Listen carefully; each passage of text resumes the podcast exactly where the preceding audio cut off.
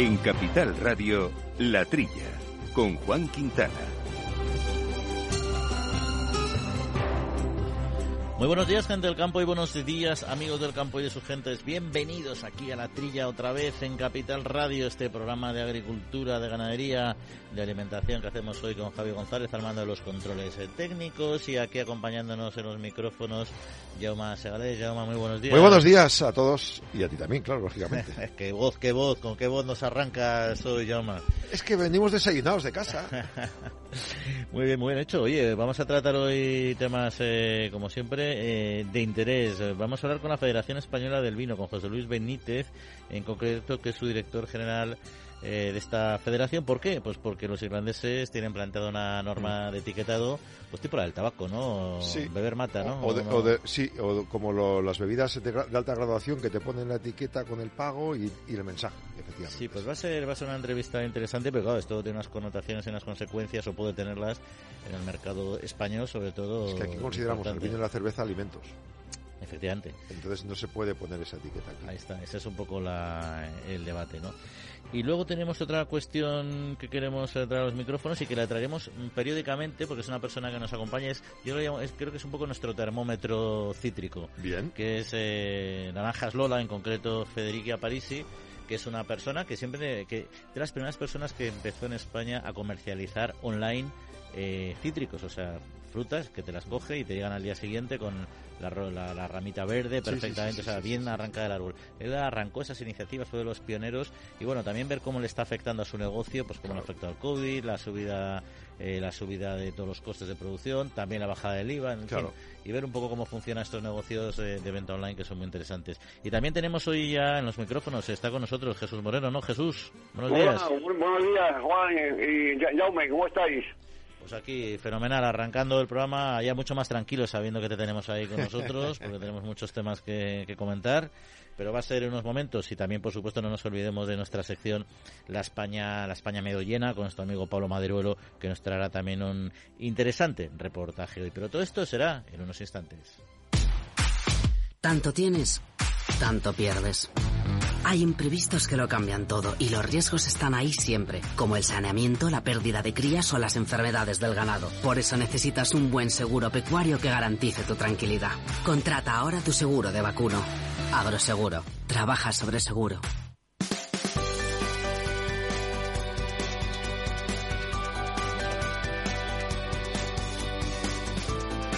Bueno, pues vamos eh, a arrancar comentando la actualidad. Yo, más Jesús, eh, si os parece, y si queréis empezamos con un tema candente, que es el tema del aceite, del aceite de oliva, porque ha subido mucho en el campo y todo eso está afectando también al precio de las tiendas, pero parece ser que en las tiendas ha subido bastante menos de lo que ha subido en origen y hay un desfase preocupante, ¿no? En efecto, aquí nos damos cuenta, lo que siempre comentamos con Jesús Moreno, que a veces triplica, cuadruplica eh, el precio del campo a las tiendas, pues los envasadores y exportadores de aceite lamentan la disminución de exportaciones. Ha caído un 30%, hasta un 30% en diciembre, la subida del precio en origen que ha sufrido el producto, un 60%, más del doble de lo que se ha incrementado en la venta al consumidor. Es decir, en resumen, donde usted pagaba 4, ahora paga más o menos cinco y medio, pero donde ellos eh, pagaban 4, ahora están pagando 11.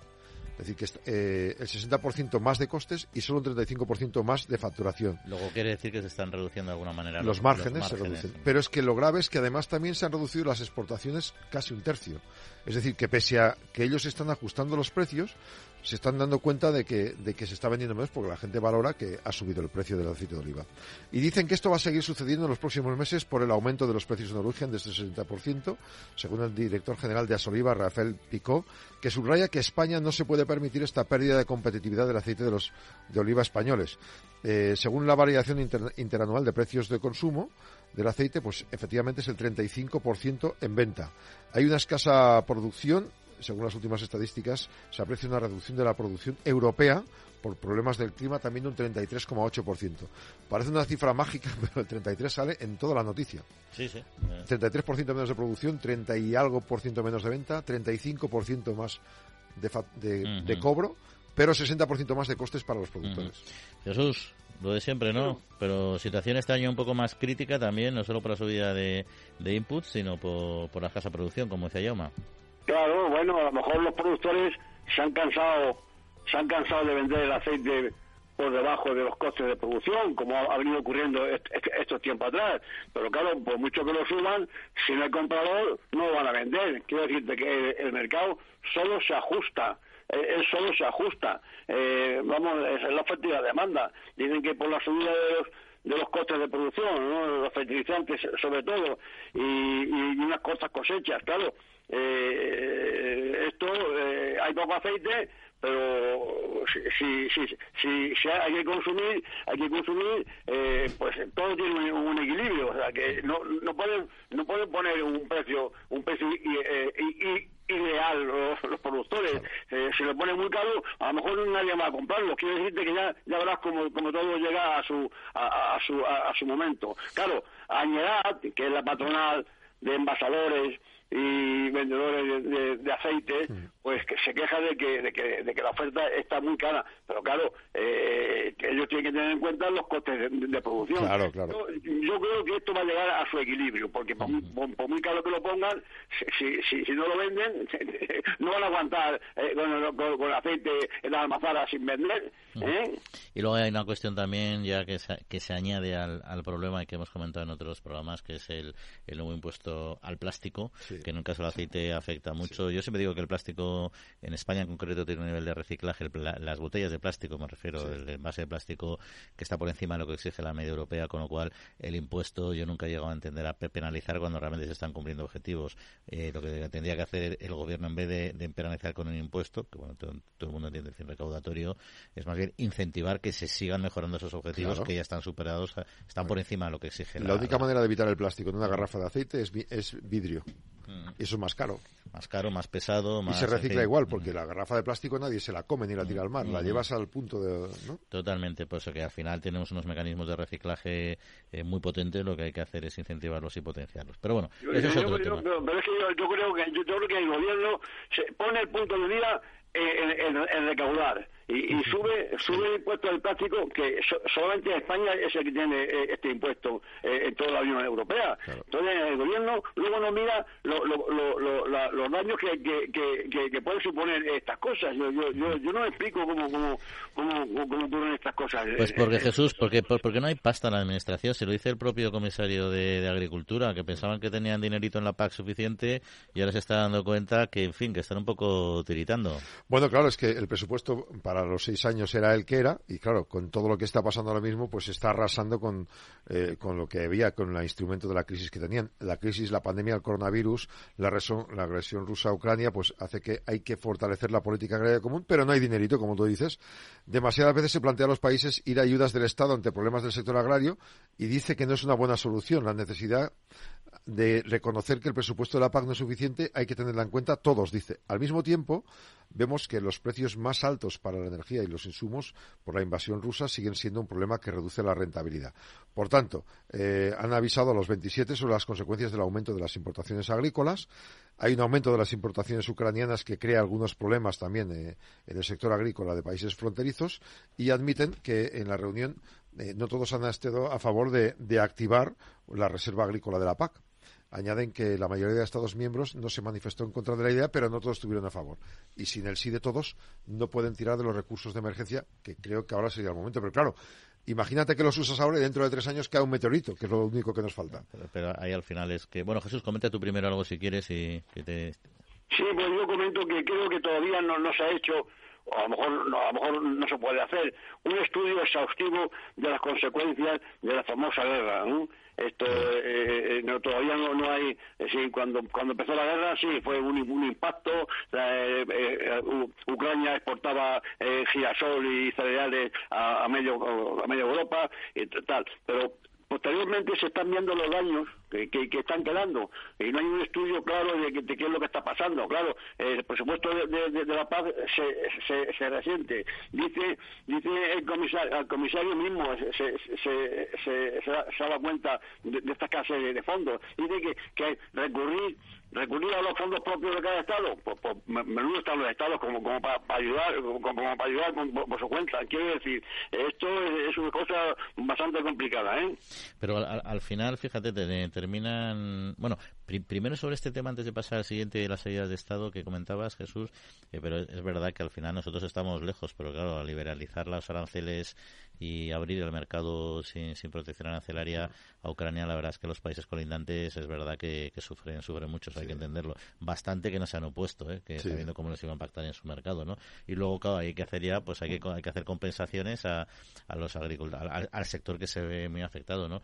Como también se hace en España, porque, por ejemplo, hablamos antes de Navidad, hablamos en el mundo de los fertilizantes también con ese problema de las cláusulas antidumping que se querían levantar para determinados países y, y entonces el sector fertilizante se puso se puso en pie porque les eh, permitía que toda su competencia entrara libre de aranceles y ahora lo que opta ahora el gobierno español es por dar ayudas directamente a los a los agricultores para compensar el elevado coste de los fertilizantes, ¿no? Que están hablando de 300 millones, ¿no?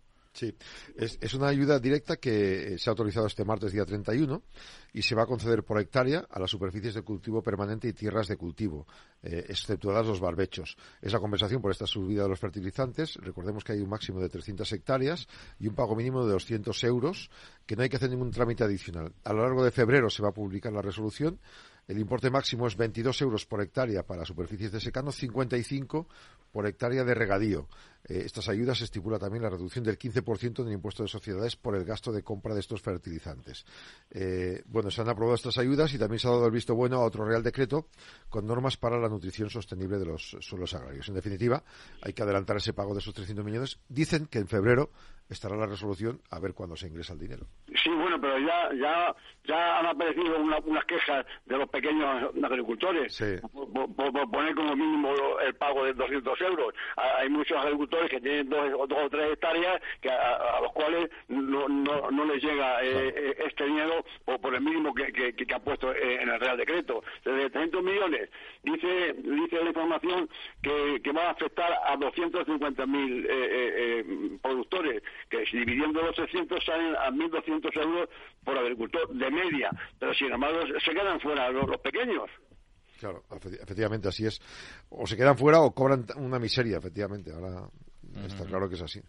Oye, pasando a un, a un tercer, eh, un último asunto antes de, hablar ya del vino, eh, vamos a la parte mm, de ruralidad, que mira, luego podemos comentar también con, con nuestro compañero Jorge, ¿no? Las zonas rurales que pierden siete veces más población que en la Unión Europea por eh, la media por la, por la falta de servicios precisamente no lo ha denunciado Unión de Uniones de Agricultores y Ganaderos las zonas rurales representando un 45% de todo el territorio de la Unión Europea siguen perdiendo habitantes por la falta de servicios a un ritmo del 0,7% anual siete veces más que lo que pierde la Unión Europea en general. O sea, se va de la Unión Europea al 0,1% de, de habitantes en, en, general, pero el 0,7, siete veces más, se van solo del campo. La brecha entre zona urbana y rural eh, pone, por ejemplo, eh, solo el 21% vive en las segundas, en las rurales. El, el 79% está viviendo en las zonas urbanas. Hay que decir que los datos de Eurostat ponen de manifiesto que en las zonas rurales el descenso poblacional llega a todas las clases, todas las eh, grandes clases de edad. En España la población más joven, por debajo de los 20 años, ha decrecido en la zona rural desde el año 14 hasta el 21 a un 0,85% al año. Y las personas en edad de trabajar, de 20 a los 64, también un 0,86%. Sin embargo, los mayores de 65 años se quedan en la zona, solo se va un 0,2%. Es una cifra que contrasta con los aumentos de población en las zonas urbanas, lógicamente. Dime, dime. Bueno, digo que aparte de que, aparte de que de aquí se han hecho las cosas muy mal, en ese sentido, no, no se ha atendido a, las necesidades del mundo rural, se quejan de falta, dicen que, es por la falta de servicios, todos están totalmente abandonados. Aparte de eso, quiero decir, yo quiero, quiero pensar que España tiene una, una peculiaridad que no tienen los, países de Centro Europa, a mi manera de ver, ¿no? Dicen que Castilla y León es la, zona más afectada, sobre todo eh, Soria, Segovia, Ávila y Zamora, luego está luego la sigue eh, León, Palencia, Burgos, quiero decir, eh, si uno visita esa zona, se da uno cuenta claramente que, España es diferente, eh, es diferente la agricultura aquí, hay extensiones eh, muy pobres de, producción y claro, como no pueden mantener, como no pueden vivir con lo que producen, pues entonces la gente se va, se va del campo. si, eso suma la falta, la falta de, de, de, servicios. De internet, de consultorios médicos. Claro, es que muchos sitios de España sí que hay internet en los pueblos y tal, pero muchos sitios de Europa no. Es decir, estamos hablando de Europa entera y hay zonas donde lo están pasando realmente mal. Ahí, ahí, tenemos una iniciativa que, hemos comentado alguna vez que es Vivaces, que es esta plataforma que me parece súper novedosa. Siempre comentamos que trabajar contra el despoblamiento se va haciendo desde hace décadas en, Europa con muy con muy escasos eh, resultados porque es muy difícil, como decíamos, es la pescadilla que se muerde la cola, si no hay servicios no hay gente, si no hay gente no hay servicios, pero eh, Vivaces precisamente lo que ha lo que ha buscado es eh, unir eh, una, a, empresas eh, de, muchos sectores muy diferentes, energético, salud, formación, transporte, precisamente para, de una manera un poco más holística, trabajar para conseguir determinados servicios y, apoyar en el fondo al gobierno. Pues una política de recuperación de población tiene que estar también apoyada para, para recuperarlo. Entonces, esta alianza público-privada yo creo que va a dar sus frutos porque la verdad es que es bastante novedosa, pero bueno, va a requerir tiempo porque llevamos ya décadas y, y ahora no se conquista en un día. Pero en fin, seguimos, que tenemos poquito tiempo y asuntos que tratar. Agrobank les ofrece este espacio.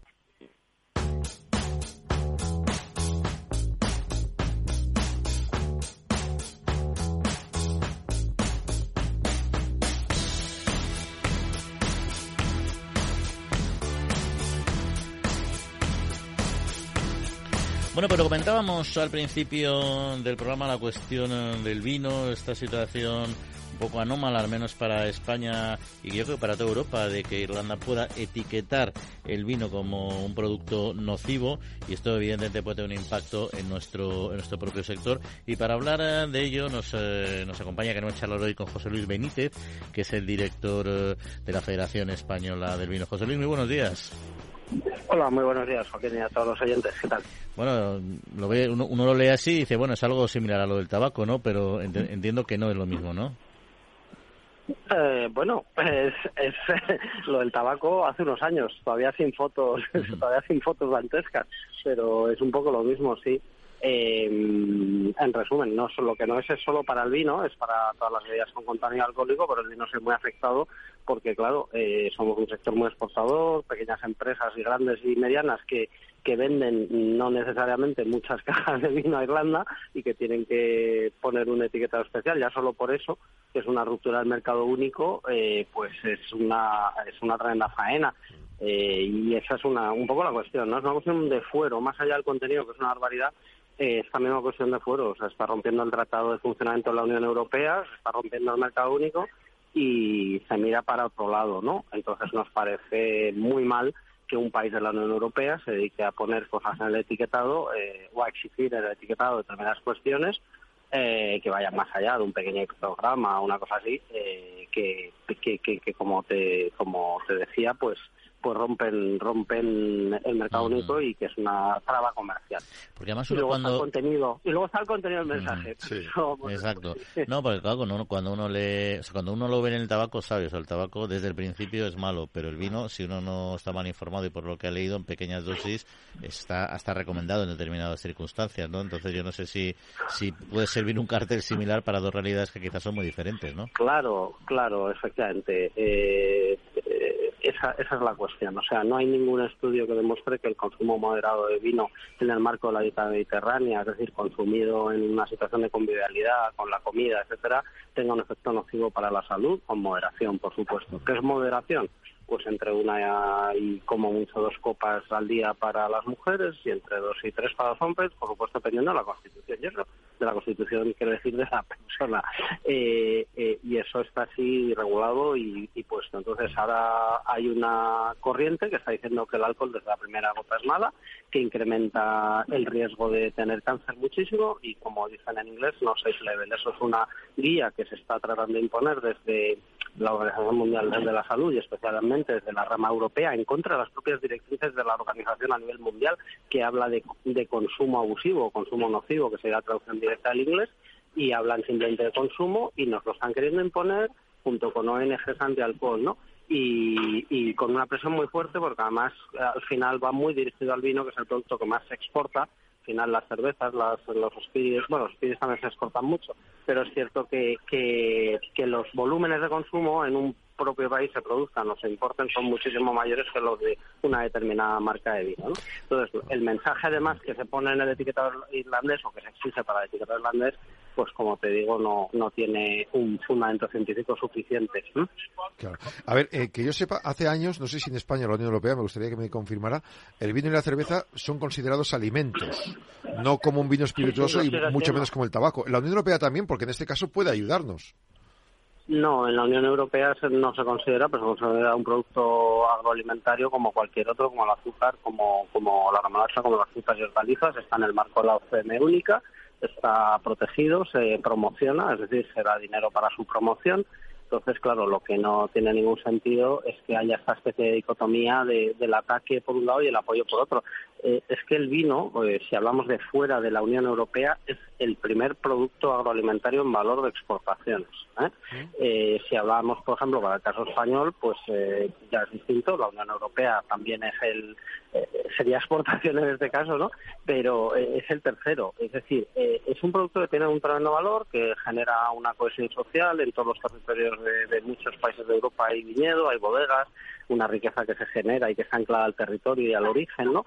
Y, verdaderamente se está queriendo demonizar. Y, nosotros somos los primeros que, decimos, yo ya lo digo y luego en entrevistas recientes, no hay que ver más, hay que ver mejor, hay que ver con calidad, con cabeza y, también nosotros tenemos que ser conscientes, me refiero a nosotros los del sector, de que, tenemos que defender el consumo moderado, explicar a la gente lo que es el consumo moderado y tener iniciativas. Por ejemplo, nosotros en la Federación Española del Vino hemos aprobado recientemente una iniciativa de recomendar a todas nuestras bodegas que pongan los pictogramas en la etiqueta física de prohibido a menos de 18 años, eh, prohibidos ya a conducir y prohibido a las mujeres embarazadas. Es una recomendación que en el etiquetado digital que está aprobado en la PAC y que entra en vigor el 8 de diciembre, eh, como una alternativa, poder ofrecer digitalmente la información de nutricional y ingredientes, que es, que es obligatoria a partir del 8 de diciembre de este año, pues también eh, eh, hemos puesto de manera, digamos, obligatoria que todos nuestros socios tienen que ofrecer esos pictogramas y unos avisos de consumo moderado y de que el consumo nocivo es malo para la salud. Es decir, nosotros somos los primeros eh, conscientes y responsables de que el alcohol en exceso puede ser nocivo, ¿no? Pero de ahí a ligarlo directamente al cáncer, que es una enfermedad multifactorial, que etcétera, pues no hay ciencia suficiente que lo que lo corrobore. nos acompaña también José Luis Jesús Moreno, que está muy interesado en esta cuestión. Vamos a ver, esto ya hace ya hace años, hace tres cuatro años surgió surgió una, unas ideas por, eh, por Europa que querían poner en, el vino el, el, vino que era dañino para la salud y, la, y la Comisión Europea se, se, negó en rotundo a, a que a, que pusieran en, el vino una etiqueta ni, ninguna de estas cosas. solamente Irlanda, afortunadamente solamente se exporta a Irlanda 33, millones de euros, no es, no es uno de los países que, más, nos compran. Lo, lo, aquí lo, peligroso es que, copian a Irlanda más, más países y que fuercen a la Unión Europea a que a, que pongan en la etiqueta eh, esta, esto de, que, de que el vino es malo para, para, para la salud. Eh, Irlanda o cualquier país puede hacer lo que quiera para restringir que, que sus ciudadanos no consuman vino. Pero lo que no puede es imponer que, que las etiquetas de vino pongan, eh, pongan la, referente, pienso yo, vamos. Eh, correcto, eso es exactamente, además has dado Jesús en el clavo, porque precisamente esto es abrir una puerta o una barrera eh, que a que otros países nórdicos, escandinavos, digamos, de, los bálticos, vayan por el mismo camino y nos, vuelvan locos, ¿no? Y sobre todo, insisto, sin suficiente base científica. Y la Comisión aquí no está jugando un papel correcto. No tengo que decir lo mismo del Gobierno de España, que nos está apoyando a través del Ministerio de Agricultura y de la Secretaría de Estado de Comercio con fuerza eh, y, de hecho, ha promovido, bueno, eh, se está presionando a la Comisión para que actúe ante Irlanda, tanto por España como por varios países y bueno, pues eh, esta es la situación. Y, y e insisto, lo que decía al principio, es que es más allá de, del huevo, es el fuero, ¿no? No se trata aquí de, ya ni del aviso, es, es, que, es que es una ruptura del mercado de la Unión que no tiene ningún sentido, no tiene pies en cabeza cuando hay una regulación de etiquetado horizontal, que por cierto se va a, revisar próximamente, cuando se acaba de aprobar un etiquetado específico para el vino, como decía antes, en la PAC, y es específico y que permite ofrecer la información de, de, todo el contenido nutricional y de ingredientes, que va a ser obligatorio a partir del 8 de diciembre, eh, también digitalmente, bueno, pues, pues no tiene ningún sentido. Y sobre todo como decía también pues es, es muy desproporcionado y, y quizá desafortunado. Y además y ya vamos si me permitís hay otra cuestión. Recientemente cada vez se están leyendo más artículos de científicos. Yo no soy científico, ¿eh? y, también esto lo quiero dejar muy claro. Nosotros no incentivamos al consumo de vino. Nosotros mm, no, no decimos que haya que beber vino. Es decir, que lo beba el que lo quiera y que lo vea con moderación. ¿no? Esto, esto tiene que quedar muy claro. No, desde el sector no, no, y desde la federación no incentivamos a que la gente beba vino. Eh, sino que simplemente damos a conocer sus, características. Y tampoco decimos que haya que beberlo porque haya estudios eh, concretos, que los hay muchos y muy sólidos ya, que digan que tiene determinados efectos positivos, pero tampoco decimos eso. Lo que decimos es que lo bebas porque quieras y con moderación. Y decía que hay estudios recientes y, artículos recientes científicos que están hablando de que también pues el disfrutar de una copa de vino o de otra bebida con una comida ayuda a la sociabilidad. Eh, la sociabilidad es algo cada vez más demandado en nuestra sociedad, más después del COVID, también antes, ¿no? La que hay tanta gente que vive sola, es es cierto que el alcohol tiene un efecto desinhibidor que facilita la relación social y por lo tanto con moderación pues ayuda también a ese disfrute de la vida, que es de lo que se trata.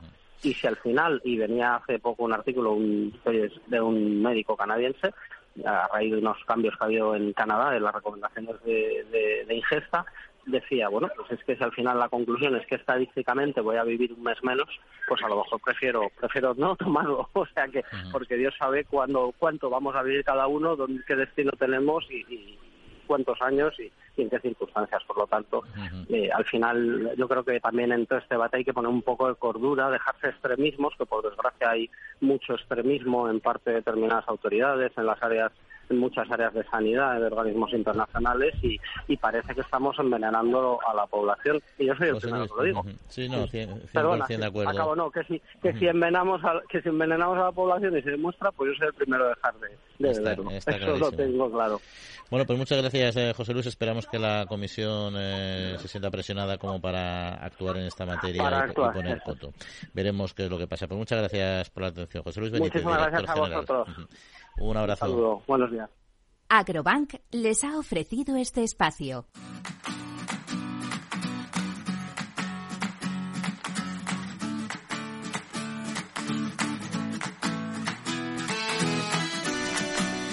Bueno, interesante, interesante cuestión. Eh, vamos a continuar con temas eh, de actualidad porque lo ha sabido también. Hablamos antes del tema del aceite de oliva, de los precios. Ahora vamos a continuar eh, con el olivar como parte del patrimonio mundial que parece que no hay consenso.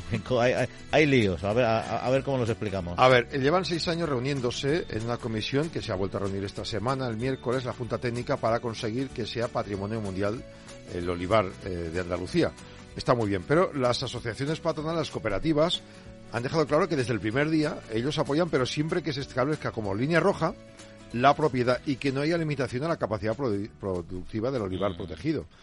Es decir, que eh, siempre que no conlleve la inclusión de 144.000 hectáreas de olivar en, en, un sistema de catalogación que les impida trabajar como ellos trabajan hasta ahora. Es decir, vale, si somos patrimonio mundial, yo que trabajo en él también y mi, y mi oliva también. Lo que no vas a dejarlo ahí como entonces, ¿qué pasa? Que en las últimas reuniones que ha habido, la Diputación de Jaén ha dejado caer que había una posibilidad de que se compatibilizara la protección del patrimonio cultural con el trabajo. Dice, ya no es lo mismo. No es lo mismo eh, buscar cómo compatibilizarlo a garantizar que se compatibiliza. Al final siempre que hay calificaciones de este estilo, cuando acuérdate cuando se empezó a establecer muchas zonas de especial protección, de reservas, todo el mundo estaba encantado al principio y al final los propios eh, productores en las distintas zonas se dieron cuenta que para ellos era un lastre. Claro, es que, socialmente o para quien iba ahí medioambientalmente estaba fenomenal, pero a ellos les limita muchísimo. Yo creo que ahí está el miedo porque ya llueve sobre mojado. Es que en diciembre, en una penúltima reunión, a alguien se le escapó el 20 de diciembre que se informó de que habría unas restricciones, el derecho a la propiedad y la propia libertad de empresa se verían afectadas. Y ahora la Diputación ha vuelto a decir en la siguiente reunión, no, no os preocupéis. Claro, las, cooperativas han dicho, ojo, cuidado que con estas condiciones no nos interesa. ¿Tú, Jesús, quieres que sea patrimonio el olivar o no? ¿O no lo ves claro? Vamos a ver, todo lo que todo lo que sea patrimonio, patrimonio además mundial.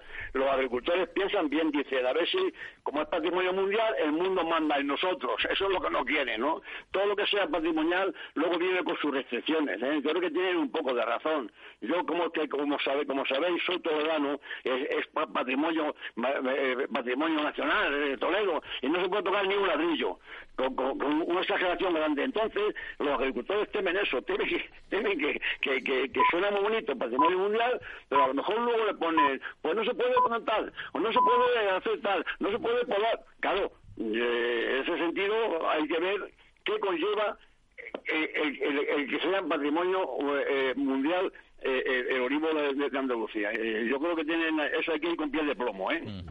100% de acuerdo. Oye, por cierto, tenemos, ¿os acordáis hace unas semanas que hablamos de, la ley de bienestar animal contra el problema de los perros de caza y tal? Y que al final, que si lo metía el PSOE, ¿no? Y podemos enfadar, o los líos políticos del partido de gobierno y al final sigue, sigue trayendo cola, ¿no? Ahora ya en otro tipo de... Pues este fin de semana se han convocado, por una parte, los eh, que defienden que los perros entren también dentro de la plataforma de, tema animal, que van a ir hasta, van hasta el Congreso de los Diputados, y luego hay una concentración también, este sábado, es, se ha convocado a gente de toda España, con autobuses de toda España, este sábado venían a las 11 y 40 eh, desde Alcalá, Metrosol, hasta el Ministerio, a pedir tiendas, pajarerías, comercios tradicionales de mascotas exóticas y no tan exóticas, pues que se tenga en cuenta... Eh, las necesidades de todo este colectivo a la hora de atender esta ley. Eh, por ejemplo, José María López, eh, portavoz de Fauna, la Federación de Asociaciones Unidas por la Naturaleza y los Animales, explica cómo afecta a las tiendas de animales exóticos y otras. Bueno, de animales exóticos y de animales en general, puesto que la ley también impone que no se podrán vender ni perros ni gatos ni hurones. Eh, en cuanto a lo que se refiere a los animales exóticos, incluidos los peces, periquitos, eh, etcétera, eh, pues bueno, tendrán que tener una parte separada en, la tienda, tendrán todos que hacer sus reformas, pero lo más mm, lo más peligroso, digamos, para el sector es que se van a prohibir por medio de el listado positivo, es decir, una lista blanca de animales que pretende hacer el gobierno, se van a prohibir la inmensa mayoría de especies de animales que ahora mismo se venden, incluidos peces. Claro, eso va a implicar el cierre de muchas empresas, pero también el hecho de que mucha gente en casa, por ejemplo, no pueda tener animales criados. Y también puede generar mercado negro, decía también José María López. Bueno, por supuesto. Eh, en España ahora mismo eh, nosotros en Fauna hemos estimado, extrapolando las estadísticas de FEDIAF, que es la patronal de los fabricantes de piensos eh, europeos con las estadísticas británicas que salieron hace poco, nosotros estimamos un número aproximado de 9 millones de reptiles en España. Eh, las mismas estadísticas de FEDIAF eh, nos plantean casi 8 millones también de peces, eh, 7 millones de aves. Es decir, eh, muchas de esas especies están protegidas por el convenio CITES y van a quedar prohibidas. Es decir, no solamente es que ya no se van a poder vender en tiendas, sino que van a estar en los hogares están en los hogares con la prohibición de criarlos o cederlos. Es decir, que mm, esos animales, eh, lógicamente, eh, venían reproduciéndose. Eh, imaginaos, una tortuga, por poneros un ejemplo, pone huevos hasta cinco años después del último apareamiento, con lo cual van a estar naciendo tortuguitas en los jardines cinco años después de esta prohibición. ¿Qué va a pasar con esos animales? Porque encima la ley pone multas enormes. Esos animales no los vas a poder ni regalar.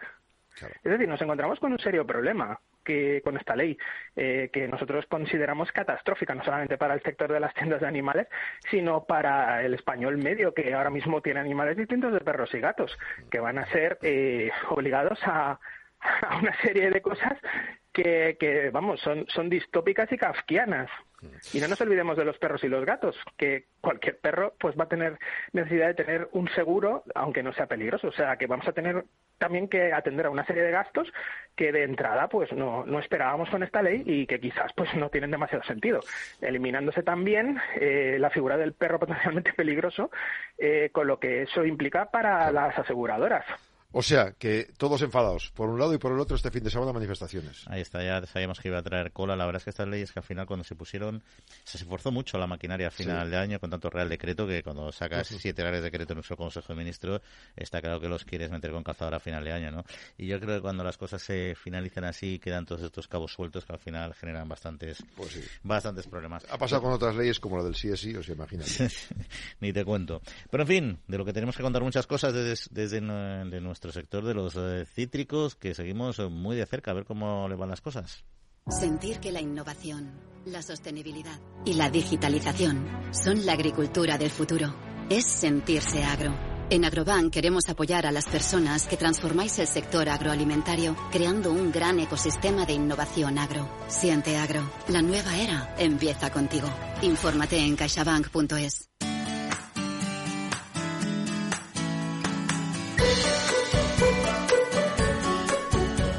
Bueno, pues seguimos hablando de campo y nos vamos a adentrar en la citricultura y cuando hablamos eh, de cítricos y de formas de comercializar, siempre próximas al campo, pues tenemos nuestro termómetro. Nuestro termómetro desde hace ya muchos años nos lo, nos suele traer aquí nuestro amigo Federico Aparisi de, la, de Naranjas Lola, que fue uno de los pioneros precisamente, uh como bien sabes, de lo que es la venta de, de, naranjas, de cítricos, de, del árbol a la casa directamente. Eh, Federico, muy buenos días. Hola, buenos días, don Juan, y a todo su equipo, y encantado. Y muy bienvenido aquí, como siempre. Bueno, lo primero, ¿qué tal va, qué tal va la campaña este año? Pues realmente en España dicen vamos tirando, no, nosotros vamos recogiendo, pero recogiendo las naranjas, me explico. Y, y, y, espero no parar de recoger naranjas hasta finales de mayo, junio, que es cuando termine. Pero la verdad es que no nos podemos quejar. Mm, está difícil en todos los sectores y en este más porque usted sabe que la climatología influye mucho y pero bueno, el campo es lo que tiene, pero nosotros somos luchadores. Además habéis conseguido reducir muchos costes en la cadena de comercialización, pero supongo que también el incremento de los inputs en general en el sector también les habrá afectado al suyo, ¿no? Claro, es que el transporte es, es más caro, la mano de obra, ya ve usted, que ayer subió también un poco, bueno, que hay que pagarla eh, las cajas, los envases, o sea, todo, la luz, o sea, es que todo sube y nosotros estamos respetando los precios desde hace ya tres o cuatro o cinco años, ¿me explico? Mm, pero, pero la verdad es que la verdad es que se ha puesto muy muy caro el, el poder eh, llevar ese pequeño negocio eh, fuera, pero Estamos en ello. De todas maneras, ir directamente al cliente os permite tener más margen, más cintura al cliente y a vosotros que cuando vais a través de interpuestos, de transportistas y de superficies que venden. La verdad es que nosotros lo que siempre decimos es que hacemos algo mm, que hacen pocos en España. Se dice cuenta que nosotros fuimos no de los pioneros, el pionero en el año 1998, hace 25 años. Y le explico. Yo siempre hago la misma comparación.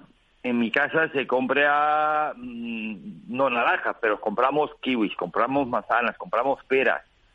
¿Usted mm, compra alguna vez peras o manzanas o plátanos que estén en su punto de maduración y en su punto óptimo es muy difícil, porque es muy difícil. De carambola, de carambola a veces sale alguna. Efectivamente, sí, y a veces la carambola la da en el frutero de su casa y se madura porque ya está un mes y medio dando la carambola en el frutero de su casa. Me explico, pero es difícil, ¿no? Y nosotros lo que hacemos es que vendemos en temporada, pero cuando cuando están en el punto óptimo de, madurez.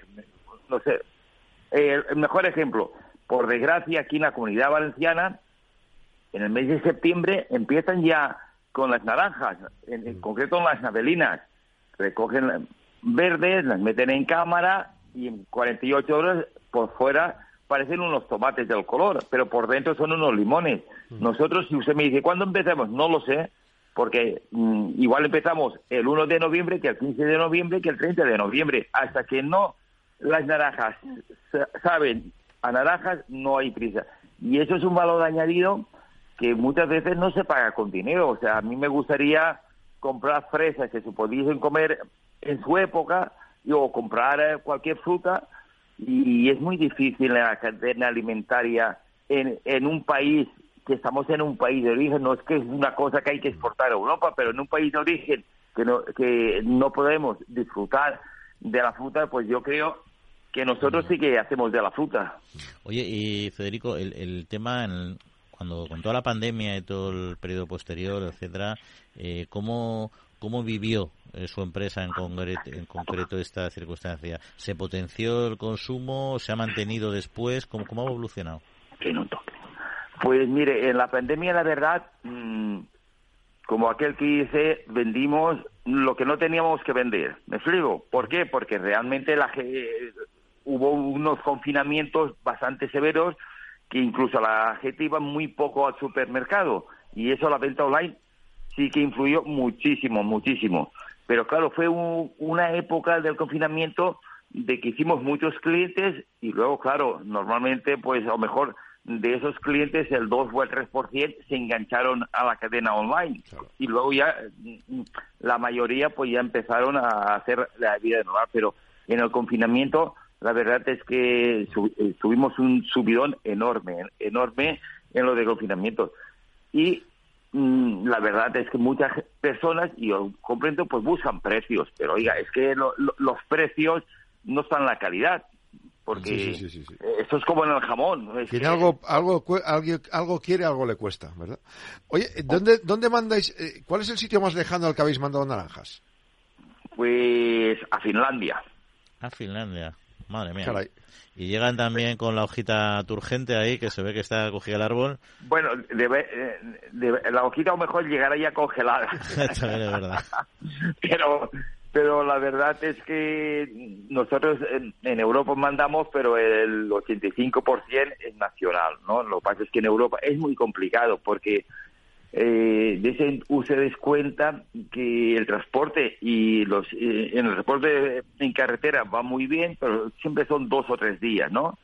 Pero si lo queremos en nuestro Logan, y eso sí que la verdad, lo, y no patentamos porque es una cosa genérica, pero del árbol a su mes en 24 horas, para hacer Europa tendríamos que enviar por, eh, por avión. ¿Y usted sabe lo que vale una caja de 15 kilos enviar por avión a Europa? 95 euros. eso es inviable, me explico. Eso, es que eso, eso se, no puede ser. Sí que es verdad que enviamos porque hay personas que tienen familiares en, eh, en Francia o en Alemania o en vías, pero incluso en las páginas entran algunos alemanes y nos compran, ¿no? Pero que, que la, el éxito nuestro es que hoy estamos recogiendo y mañana y mañana la tienen en su casa. ¿Y, la verdad cuáles son si ahora por ejemplo una persona nos está escuchando quiere hacer un pedido pues para desayunar mañana o para lo que sea? ¿Y cuáles son los cítricos o las frutas que ahora mismo tenéis eh, recomendaríais vosotros? Pues yo ahora mismo tenemos, porque las naranjas, mm, la misma que se recolecta en noviembre o diciembre, no se recolecta ahora ni en mayo, es, van diferentes variedades, ¿no? Pero ahora nosotros tenemos eh, naranjas y mandarinas. Pero tengo una naranja que está muy poco mm, solicitada, no lo saben los clientes, y tengo una naranja que es una sanguina taroco. La taroco es la naranja que más se consume en Italia. La prueba es que en eh, la mayoría de restaurantes y bares sí que es verdad de que usan mucho para hacer zumo de taroco. Y es una naranja como si fuera una sanguina en calibre más grande, pero en vez, en vez de ser agridulce, es dulce. Y es, su, mm, bueno, superior, muy buena. Y la verdad es que mm, eso no falla, ¿no? Pero, y, y, mandarinas, pues la verdad le puedo decir que, que ahora es una muy buena época de mandarinas y de naranjas, la verdad, ahora con las naves, luego con las anelates, pero también, también es un caballo ganador. Pues nos quedamos con esa sanguina novedosa que decía que no la sabían sus clientes, ahora ya lo saben algunos más, con lo cual seguro que alguno quedará pedirlo. Y para pedirlo, una página web donde puedan conocer mejor sus productos y también hacer la gestión. Bueno, pues en naranjaslola.com, en naranjaslola.com estaremos encantados y ya verá usted que no defraudaremos a, sus oyentes. seguro. No lo ponemos en duda. Federico Apariz y propietario precisamente de esta, de esta gran empresa pionera en, la venta online de cítricos. Muchas gracias, como siempre, por actualizarnos la, la, situación del sector y de su propia empresa. Un abrazo. Vale, gracias en nombre de toda la familia de naranjaslola.com y un fuerte abrazo. Encantado. Gracias.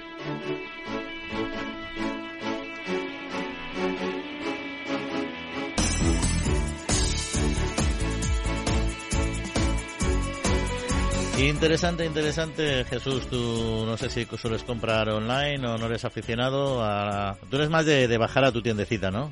Sí, sí, a mí, a, a mí me encantan los cítricos. Y ahora, ahora como, como dice, como, como ha dicho nuestro invitado, la, la mandarina está exquisita ahora, está, está muy rica. Me, me llama, me llama la atención el nombre, ¿no? Es un nombre muy español, Naranja Lola. Lola, ¿no? Claro. Sí, Es que- alguna hija, alguna hija de, Bueno. de, de Aparicio o alguien, algún familiar. La cantidad de empresas de alimentos que tiene nombre de la mujer, como bien sabes, porque al final, como Frutas Ester, como otras tantas grandes productoras, porque al final son las que Son las jefas. han, han dado un empuje importante. Las Oye, mira, vamos a irnos a nuestra España medio llena, pero antes una un temita rápido que quería comentar con vosotros, y es en los piensos, hablando de naranjas de proximidad, piensos de proximidad y más digeribles para reducir los impactos ambientales de la ganadería. ¿Esto qué quiere decir? Unas investigadoras del IRTA han, han calculado eh, el impacto ambiental de la ganadería, ¿no? Y dicen que una de las partes más importantes están las materias primas de los piensos en la propia granja.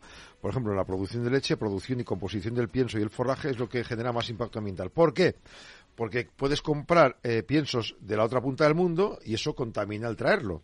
Pero también hay un problema, dice el equipo remarca que antes de apostar por ingredientes de proximidad, piensos de aquí, hay que asegurar que tienen buen rendimiento agronómico y se gestionan con prácticas agrícolas de bajo impacto ambiental. Es decir, que puede ser pienso de muy proximidad, pero menos ecológico que el que traes de fuera.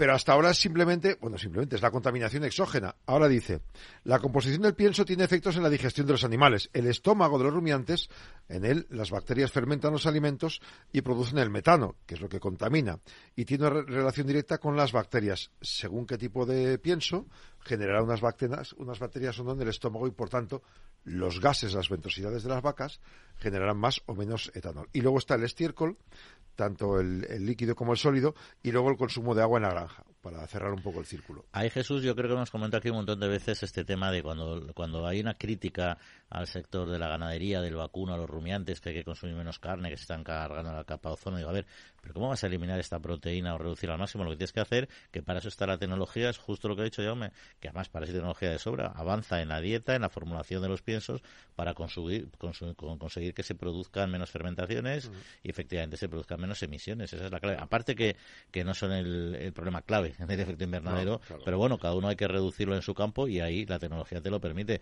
pero tomar la solución a mayor y decir, ala, pues en tecnología no, eliminemos ese disparate que se plantea en muchos escenarios, ¿no, Jesús? Hombre, vamos a ver, eh, ojalá, ojalá hubiera, hubiera hierba, hubiera, hubiera pasto suficiente para alimentar a todos los animales con el pienso de proximidad. Eh, como, como ha dicho Jaume, claro, eh, si, si quieres producir el intensivo, para, que, para engordar los teneros hay que darles proteína. Y la proteína está, dice la, la información, se, refiere a que tiene el problema de la, de la deforestación allí donde se produce, ¿no? Encima, con lo cual el impacto es doble, ¿no? Pero claro, la soja, que, que, que, no falta ninguna formulación de, de, los piensos, eh, hay que producirla y hay que importarla, ¿no? El, pi- el pienso de, de, proximidad, hombre, toda la vida ha habido, ha habido la cebada de, de tal, un molino incluso en la finca, yo me la muelo, yo tal, pongo unos correctores vitamínicos y ya, ya está el pienso. Eso da, eso da para lo que da. Eh, Eso- no, para lo que da, está claro. Y lo que da es el tiempo y nosotros no tenemos mucho, pero queremos abordar un tema importante en nuestra España medio llena, como siempre, con nuestra nuestro querido compañero Pablo Madribuelo, que vamos a dar ya paso porque hoy nos trae un, un tema que seguro que a ustedes les va a sorprender de nuestro campo. Y ya les digo que no es agrario. Pablo, muy buenos días. Hola, buenos días compañeros. Aquí estamos un fin de semana más en la España medio llena, aquí en la trilla, para hablar sobre oportunidades y sobre el potencial del medio rural. Hoy os voy a hablar de un proyecto que a mí por lo menos me ha parecido muy original. Los medios de comunicación lo han bautizado como el Tinder de los pueblos. Se llama así. Bueno, para quien todo esto sea nuevo, eh, Tinder es una aplicación en la que, bueno, pues tú puedes conocer eh, gente, eh, pues pasando fotografías y vas dando likes y si las dos personas dan un like, pues se genera un match que permite pues que esas personas puedan hablar y si quieren conocerse y entablar una amistad, una relación o lo que sea. Bueno, pues Juan Carlos, que ha vivido en varios lugares del mundo, em, se ha instalado hace tiempo en Ocastiñeiro, que es una aldea gallega donde solía pasar los veranos, y desde allí se ha propuesto poner su granito de arena para dar visibilidad al medio rural. lo que ha hecho ha sido crear Aldealista, que es una aplicación que se basa en un funcionamiento bastante similar al de Tinder, al de esta aplicación del que hablábamos, em, de manera que se busca que se produzca un enamoramiento entre la persona y el pueblo. Em, lo que ocurre es que la persona puede ir pasando fotografías de los distintos pueblos, de las distintas aldeas, y si le gusta, pues que pueda profundizar y, ¿por qué no?, pasar temporadas o incluso llegar a instalar su residencia fija. Hemos hablado con Juan Carlos, con el promotor de esta idea, nos ha contado su historia y este proyecto del que hablamos hoy.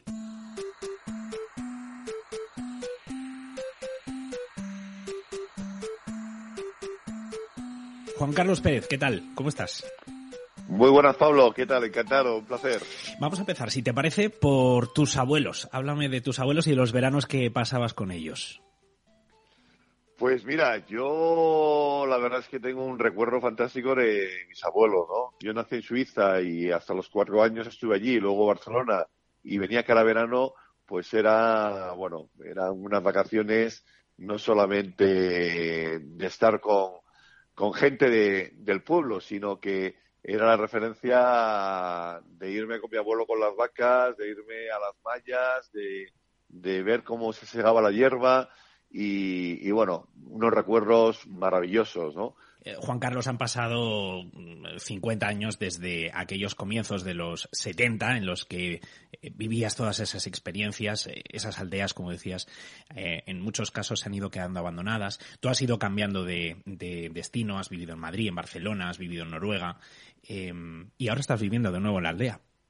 Así es, así es. La verdad es que estamos hablando posiblemente este municipio, conformado por 59 aldeas, estaba hace 50 años pues en más de 3.000 personas, ¿no? Hoy se ha quedado en 500. Eh, mi aldea Castiñeiro pues estuvo deshabitada durante 10 años. Eh, la verdad es que efectivamente el, el golpe y la bajada, el declive demográfico brutal. Aquí las aldeas ya no solamente eran los 3.000 que vivían durante todo el año, sino que se multiplicaban incluso en verano. Eh, la caída ha sido muy, muy fuerte y, por eso, para mí, eh, hay que poner medidas porque los pueblos no pueden desaparecer. Yo, en el caso de Castiñeiro, verla cerrada durante 10 años, pues, pues me dolía. Veníamos, cuando me escapaba, pues la abríamos. Pero respecto a los que están viviendo todo el año, eh, la verdad es que se les había ido la sonrisa a estas aldeas y hay que volver a dársela. Es muy complicado, pero, pero, pero soy de los que creo que es posible, que es posible y que hay que descubrirlas y hay que darles visibilidad eh, desde esta nueva posición en la que en la que estás, tú eres economista, eh, Juan Carlos, decidiste que tenías que hacer algo, que tenías que poner tu granito de arena. Eh, ¿Y cuál ha sido ese granito de arena?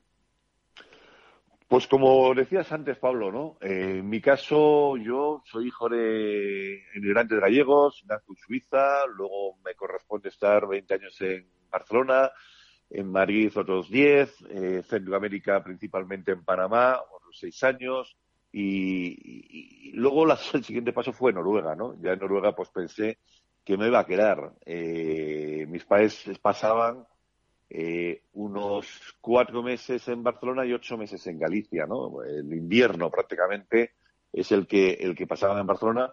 Y el estado de alarma, pues me cogió en un vuelo, pues Oslo-Barcelona, Barcelona-La Estrella para aquí, y, nada, me dejó ya atrapado en Castiñero, ¿no? En esta aldea. Y ahí fue donde, bueno, eh, yo comenzaba a, a colgar fotos en, en redes, en el Estado. Eh, ya os podéis imaginar, pues como hemos pasado todos el estado de alarma en que estás sujeto y no puedes moverte. Y me decían los noruegos, ¿no? Oye, ¿qué parte de Noruega es esa? Pero, pero que la verdad es que, ¿dónde estás? Y le dije, no, no, estoy en Castillero, estoy en Galicia, estoy en España, estoy en un municipio que es San Juan de Río. Ellos comenzaban a buscarlo, me pasaba incluso con gente de Panamá también, empezaba a buscarlo en, en buscadores convencionales y no lo encontraba. Y ahí fueron, le dije a un compañero de Noruega, le dije, la verdad es que con los pueblos invisibles lo hacemos al revés. Tiene que ser el pueblo el que te encuentre a ti, ¿no? Y comenzamos a desarrollar software en que lo que hoy se denomina la prensa dice que es como el Tinder de los pueblos, comenzamos a desarrollar la aplicación de Aldealista. Hace un mes la hemos puesto en el mercado y también lleva paralelamente una plataforma para que todo lo que es invisible pueda ser visible, que sea el pueblo el que te encuentre a ti.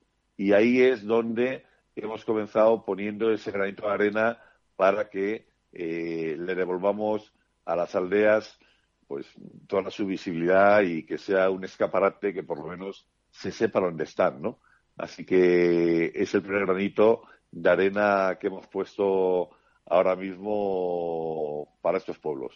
Si yo tengo o vivo en un pueblo de menos de 5.000 habitantes y me apetece que mi pueblo esté ahí, en Aldealista, ¿qué es lo que tengo que hacer? Pues mira, el primer paso es eh, el propio municipio puede pedir, solicitar ya su baldosa QR gratuita.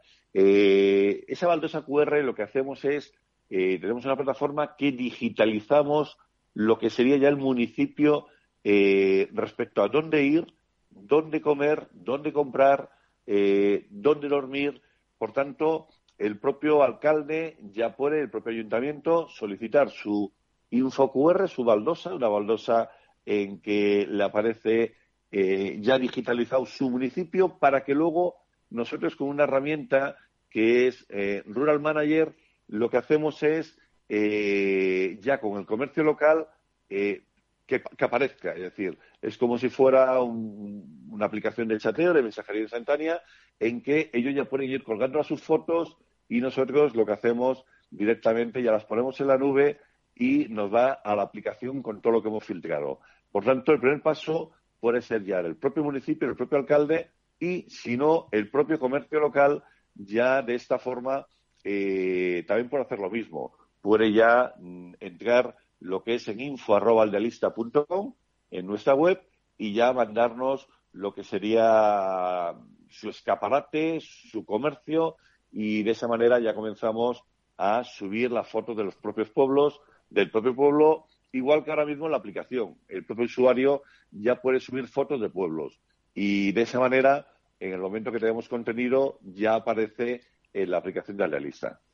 Del otro lado, Juan Carlos, entiendo que si yo, por ejemplo, eh, soy un usuario personal em, que a lo mejor vive en una ciudad, que le apetece buscar un pueblo, o bien sea para pasar una temporada, o bien sea porque está pensando en establecer una segunda residencia, em, ¿qué es lo que tengo que hacer? Pues eh, en Play Store o en, o en App Store, bajarse la aplicación de Aldealista y ahí, en vez de buscar el pueblo, lo que es el pueblo es el que te encuentre a ti. ¿Cómo? Ahora, primero, el primer criterio que hemos hecho es con Galicia, luego hacemos la expansión a partir ya de marzo para el resto de comunidades y, una vez te registras, te comienzan a aparecer fotografías y haces suipeas, por eso dicen que es como un Tinder de pueblo, ¿no? Suipeas en que deslizas a la derecha, me gusta, izquierda, no me gusta. Y lo que hace el algoritmo en función de tus preferencias paisajísticas, gastronómicas, culturales, por las fotos que te están gustando y no gustando, llegas a hacer match. Y ahí es donde dice, Pablo, hay un pueblo que se ha enamorado de ti. Y Pablo dice, a ver, ¿qué pueblo es? ¿Cómo se llama? Y ahí es donde, cuando le pulsas, le cliqueas dos veces al match, ya aparece el perfil del pueblo. Y ya te dice dónde está el pueblo, dónde ir, dónde comer, dónde comprar, dónde dormir. Por tanto, siempre hay un pueblo que se quiere enamorar de ti. Y son esos 6.828 municipios que van a aparecer en nuestra España medio llena, en nuestra España desaprovechada. Gracias por habernos atendido. Muchas gracias, Pablo. Un placer y ya sabes, tienes una visita pendiente a Castiñeiro. Hasta aquí, compañeros, una semana más la España medio llena. Espero que os haya resultado igual de interesante y original que me ha parecido a mí. Y ya tenemos plan para lo que queda de, día y de fin de semana. Eh, bajarnos esta aplicación y empezar a investigar en las distintas aldeas eh, que ha reunido Juan Carlos en, eh, en, en esta herramienta. Que tengáis muy buen fin de semana y nos encontramos nuevamente en siete días. Un abrazo. Un abrazo, Pablo. Interesante, sin duda. Si es que al campo hay que llevar de todo, no solo servicios y producción, sino también todo tipo de ocio de este estilo que cuanto menos es eh, singular y que, y que, tiene que estar ahí. Y nosotros tenemos que estar ahí, pero nos tenemos que ir de aquí porque se nos acaba el tiempo. Así que nada, simplemente no, no, no queda mucho, la verdad. Pero tenemos un fin de semana interesante para darle la vuelta a muchas de las cosas que hemos comentado, ¿eh? que son temas de calado. ¿eh? Efectivamente, y veremos qué pasa con las manifestaciones. Pues muchas gracias, como siempre. Hasta la próxima. Feliz semana. Jesús, que pases buena semanita. Igualmente, a ver si en febrero me llueve, hombre, que es lo que hace falta. Pues ahí está, y en siete días, como decía. De Pablo, ha nevado, ha nevado está. y está, el, el, hielo se está, con, se está, está manteniendo. En fin, agradecemos también a Javier González que mandó los controles y a todos ustedes que pasen muy buena semana. En siete días volvemos a estar con ustedes. Un saludo y cuídense.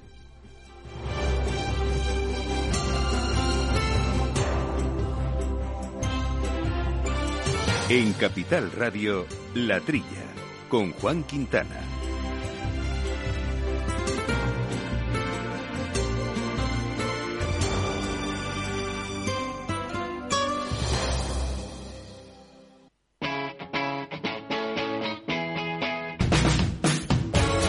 Capital Radio. Despierta la economía.